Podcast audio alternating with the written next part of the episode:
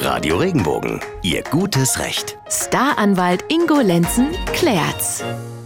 Wofür geht bei uns zu Hause das meiste Wasser drauf? Auf den beiden ersten Plätzen stehen Baden, Duschen und Toilette.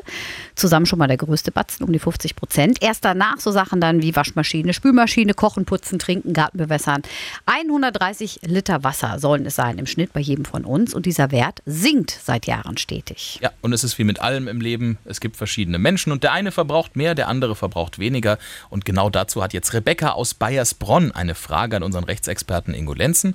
Rebecca schreibt uns, wir wohnen zur Miete und unser Vermieter sagt, dass der Wasserverbrauch auf alle aufgeteilt wird.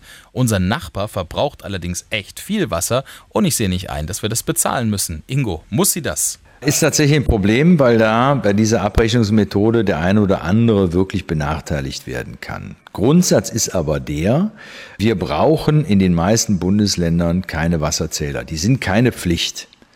Wenn sie keine Pflicht sind, äh, dann gibt es ja nur zwei Möglichkeiten, den Wasserverbrauch abzurechnen. Entweder über die Quadratmeterzahl, das heißt die Wohnfläche, oder über die Anzahl der in der Wohnung lebenden Personen.